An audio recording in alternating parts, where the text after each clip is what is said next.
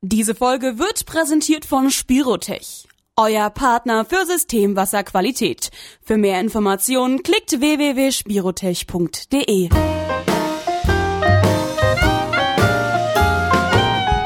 Na, heißt genau. Hallo und herzlich willkommen zu einer neuen Folge Nice to Know, euren Wissenspodcast aus der SAK-Branche. Mein Name ist Florian Neupelt und ich darf heute mal wieder, wie auch fast sonst auch immer, unsere beiden Wissensexperten Daniel Prien, hallo Daniel, Moin. und Patrick Stümpfle begrüßen. Moin, Patrick. Servus. Ja, äh, Jungs, was haben wir hier auf der Fahne stehen? Was machen wir heute? Ich würde mal sagen, wir fragen doch gleich mal den Herrn Leubelt, ob er noch die fünf Sicherheitsregeln kennt. Ja, wenn, wenn du den Finger in eine Steckdose gesteckt hast dann äh, und es kribbelt, dann hast du auf jeden Fall die fünf Sicherheitsregeln nicht beachtet. Ansonsten, vor Beginn der Arbeiten freischalten, gegen Wiedereinschalten sichern, Spannungsfreiheit feststellen, erden und kurzschließen und benachbarte unter Spannung stehende Teile abdecken oder abschranken. Super gemacht. Habe ich auch gar nicht abgelesen. Habe ich so gewusst. Top. Ja. Das ist mein Einstieg. Ja, herzlich willkommen zu unserer äh, Podcast-Reihe über das Wissen rund um Elektro. Und ja, wir haben uns wieder unsere Fragen hier ausgesucht. Wir wollen ein bisschen Grundlagen äh, bilden. Wir gehen nicht zu tief ins Detail, aber ich den, dennoch äh, wird es in der eine oder andere Richtung schon ein bisschen detaillierter reingehen. Patrick, an dich die erste Frage. Die erste Regel besagt ja freischalten. Wenn die Sicherungen ausgeschaltet worden sind, ist dann alles freigeschaltet? Also ist dann alles aus? Kann ich dann bedenkenlos dran arbeiten? Und was ist der Unterschied zwischen einem FI und einer Sicherung? Ja, das ist wieder schon mal eine gute Frage. Ist dann alles wegschalten? Grundsätzlich mal so, wir müssen ja unterscheiden, das hast du auch schon gesagt, und deswegen sollten wir das vorher schon nehmen. Wir haben einen Leitungsschutzschalter, also einen LS-Schalter, und wir haben einen MFI-Schalter oder für alle, die das genauer wissen wollen, einen RCD-Schalter. So, wie sieht das jetzt erstmal Ja, aus? aber, aber nochmal ganz kurz, FI bedeutet Fehlerstromschutzschalter. Ja, das ist natürlich klar, das andere ist Englisch. Das ist schon auch gut. genau, passt. Schauen wir uns jetzt trotzdem mal den Leitungsschutzschalter an. Ganz wichtig, dieser Leitungsschutzschalter ist ein strombegrenzender Selbstschalter. Und zwar wie folgt, der nach dem Auslösen wieder eingeschalten werden kann. Ganz entscheidend ist mal das, dass dieser Leitungsschutzschalter eigentlich im Endeffekt mal grundsätzlich uns nur die Spannung wegnimmt. Das bedeutet, wir haben zwar auf dieser Phase, also meistens auf dem braunen oder schwarzen oder grauen Kabel, sozusagen dann kein Strom mehr. Was aber nicht bedeutet, dass wir im Endeffekt ja folgendes haben.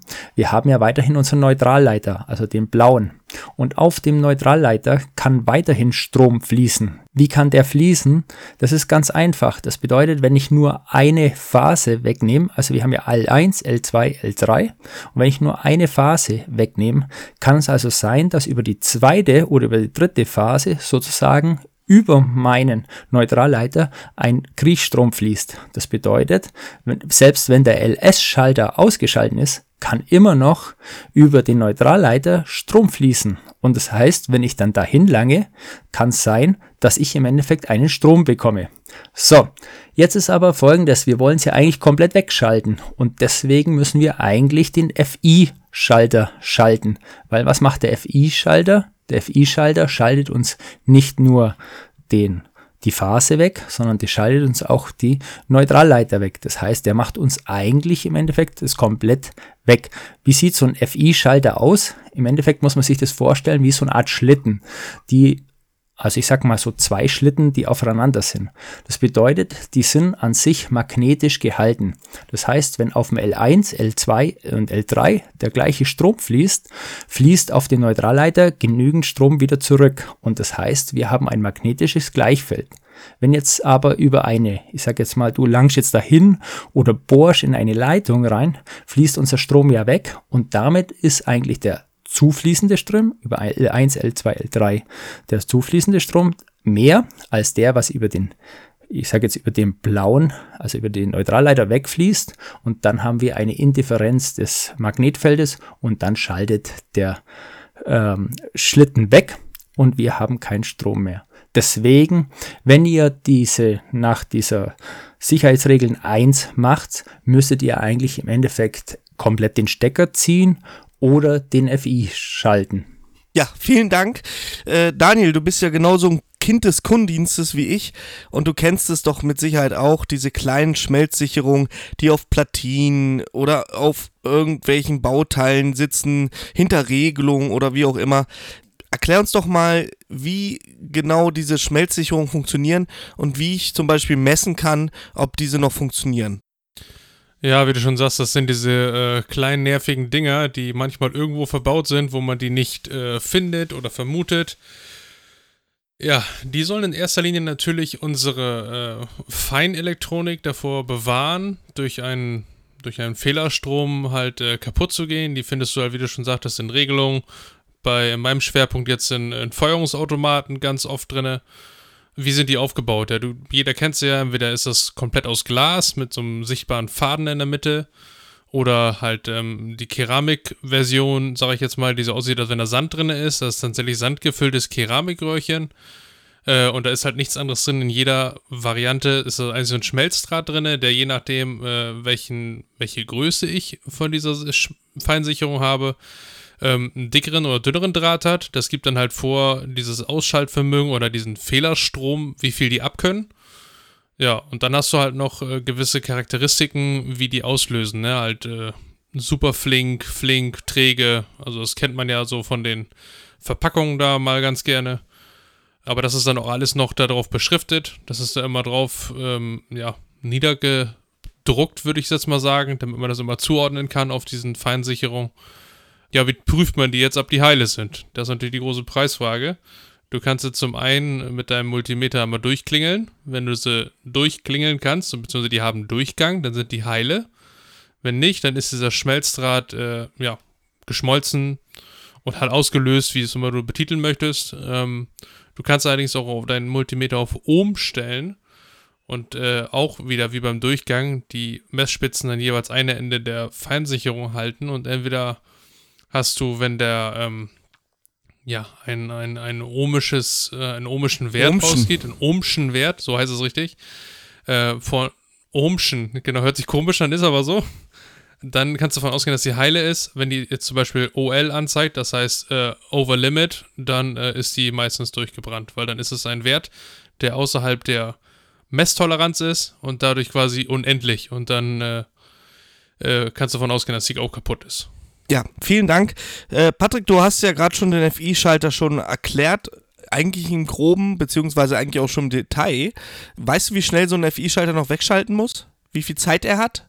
Genau, das kann ich dir auf jeden Fall sagen. Also im grundsätzlich mal ist es so, eigentlich sollte er in 0 bis 0,4 Sekunden alpolig abschalten.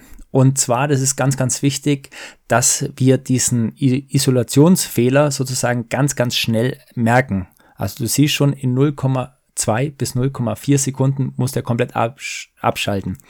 Auch ganz wichtig für dich, ich habe das zwar schon erklärt, aber ich sage es nochmal und deswegen möchte ich das einfach, dass das auch wirklich jeder versteht, wie der versteht. Die aktiven Leiter und der Neutralleiter sind im sogenannten Summenstromwandler.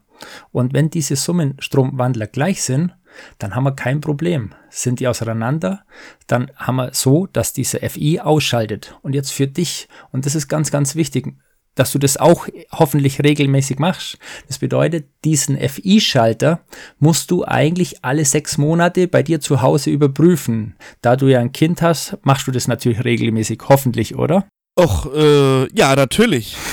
täglich.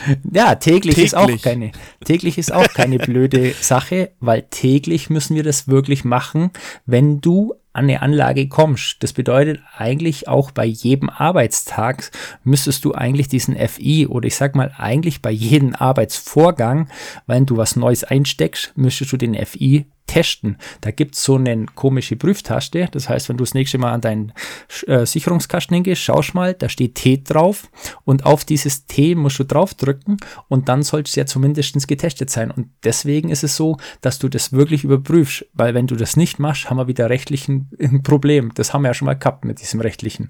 Ja, Bedeutet aber nicht, dass wenn ihr jetzt morgen in die Firma fahrt und den Chef ärgern wollt, ähm, das T steht nicht für Tea Time. Also wenn ihr da drauf drückt und der Chef schreibt gerade zufällig Rechnung, könnte es sein, dass ihr laufen müsst. Aber das ist eine andere Geschichte. Daniel, Patrick erklärt uns ja gerade das ähm, allpolige Abschalten. Jetzt habe ich noch mal eine Frage. Und zwar, du kennst doch vor einem ähm, Heizungskeller so ein meistens oben links oder oben rechts neben der Tür ein rot glimmender, rot leuchtender Schalter, der sogenannte Heizungsnotschalter. Kannst du uns erklären, was die Besonderheit an diesem Heizungsnotschalter ist gegenüber konventionelle Lichtschalter? Ja, erstmal, wie du schon sagtest, ähm, ist es ja ein Notschalter. Das heißt, er ist, sollte dafür da sein, dass du, wenn du den Verdacht hast, dass, dass du eine Fehlfunktion deiner Heizungsanlage hast, dass du ihn von außerhalb des Heizraums oder des Aufstellraums die Anlage stromlos schalten kannst, sodass keine Gefahr mehr von ihr ausgeht. Deswegen ist auch im eingeschalteten Zustand der Anlage dieses kleine äh, Leuchtfeld, nenne ich es mal, ist immer rot. Das heißt, du könntest es auch im Dunkeln finden. So, was ist jetzt aber einem Verhältnis zu einem normalen äh, Wechselschalter jetzt nochmal die ähm, Besonderheit an so einem Heizungsnotschalter? Und zwar ähnlich wie beim FI, dass er allpolig wegschaltet. Also beim normalen Wechselschalter drückst du ja die Taste und damit unterbrichst du ja quasi einfach nur deine geschaltete Phase für dein, deine Lampe, dein, was weiß was ich, was für alles. Ähm, und dieses allpolige Abschalten, da trennt er halt auch den Neutralleiter. Dieses allpolige Abschalten, was Patrick schon vorhin ausführlich erklärt hat, beinhaltet halt dieser Heizungsnotschalter auch. Und das ist ganz wichtig, dass es halt zu keinen äh, ja, Fehlerströmen kommen kann, auch im Falle eines, ich sag mal, Defektes der Anlage, dass du, wenn du den Außen drückst, alles weg ist. Und dass du vor allen Dingen auch bei Wartungsarbeiten mit ruhigem Gewissen arbeiten kannst und alles berühren kannst, egal was los ist, du kannst störungsfrei und vor allen Dingen spannungsfrei arbeiten. Ja, vielen Dank. Jetzt äh, aber nochmal eine ganz grundsätzliche Sache. Was ist eigentlich Watt, Volt, Ohm und Ampere? Patrick, erklär doch, oder Daniel, du auch natürlich, äh, erklärt uns doch mal, was, äh, ich, ich frage jetzt einfach mal ins Blaue. Patrick, was ist Watt? Fangen wir doch einfach an mit dem vorigen, also mit dem Volt, weil ich glaube, da habe ich was ganz, ganz Tolles für dich als Bild. Wir stellen uns einfach mal einen Wasserhahn vor, okay? Und jetzt stellst du dir dieses Mal diesen Volt oder das Volt gleichzeitig mit dem Druck, mit dem das Wasser durch die Leitung fließt, weil ich glaube, das ist für uns alle am einfachsten zum Erklären. In diesem Fall sind es eben diese Elektroden, die den Weg in ihrer Leitung suchen. In Deutschland haben wir halt bei uns die Netzspannung so circa auf 230 Volt. Jetzt hast du schon gefragt, jetzt haben wir aber das große Problem, wir haben noch ein zweiteres und zwar das Ampere, bevor wir überhaupt in das Watt kommen. Deswegen müssen wir diese Sache noch vorher wissen. Also Volt haben wir jetzt verstanden. Volt ist das, was mit dem Druck des Wasser fließt. Und das Ampere ist eigentlich relativ einfach, ist die Dicke der Wasserleitung. Also das heißt, je dicker, desto mehr kann Wasser gleichzeitig durch, durchfließen. Das heißt, Ampere ist die Menge an Strom, die zu einem Zeitpunkt gleichzeitig durchfließen kann. Also Ampere und Volt hängen zusammen und deswegen musste ich dir jetzt da das ein bisschen vorher erklären. Das heißt, Watt ist jetzt die Leistung, die mit welchem Druck, also mit Volt angegeben, die Elektroden durch eine Leitung in Ampere angegeben, gedrückt werden. Und deswegen ist Watt gleichzeitig also ist Watt, Volt mal Ampere. So, Daniel, und jetzt bin ich gespannt bei meinem, was wäre dann dieses Ohm oder der Widerstand?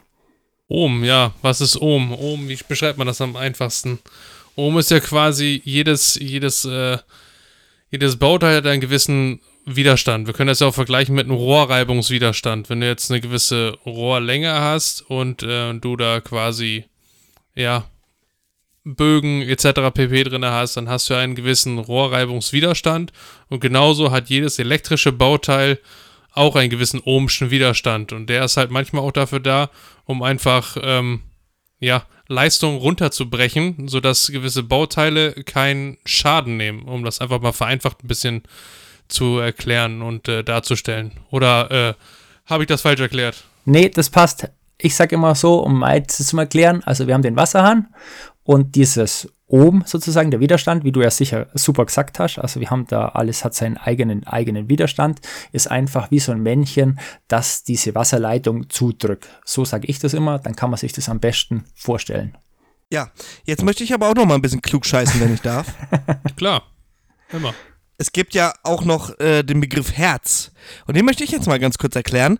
Ähm, für alle, die sich schon mal gefragt haben, was Herz eigentlich ist. Und zwar haben wir eine keine Gleichspannung, also zumindest nicht aus der Steckdose, sondern eine Wechselspannung. Und dieses Herz, äh, in Deutschland sind es 50 Hertz, sagt eigentlich nur, wie oft die Sinuskurve, also ihr müsst euch jetzt mal vorstellen, wir ziehen einen horizontalen Strich und diese Kurve, also ein, ähm, wie so eine Schlange, die geht erst nach unten, dann nach oben und kreuzt jedes Mal diesen horizontalen Strich. Und jedes Mal, wenn dies, dieser Strich gekreuzt wird, dann ist ein Herz um. So, bedeutet, unsere, ähm, unser Strom wechselt 50 Mal pro Sekunde die Phase. Richtig, Patrick? Richtig. Deswegen gab es auch vor ein paar Jahren mal ein bisschen Probleme, weil wir in unserem Netz eben zu wenig hatten.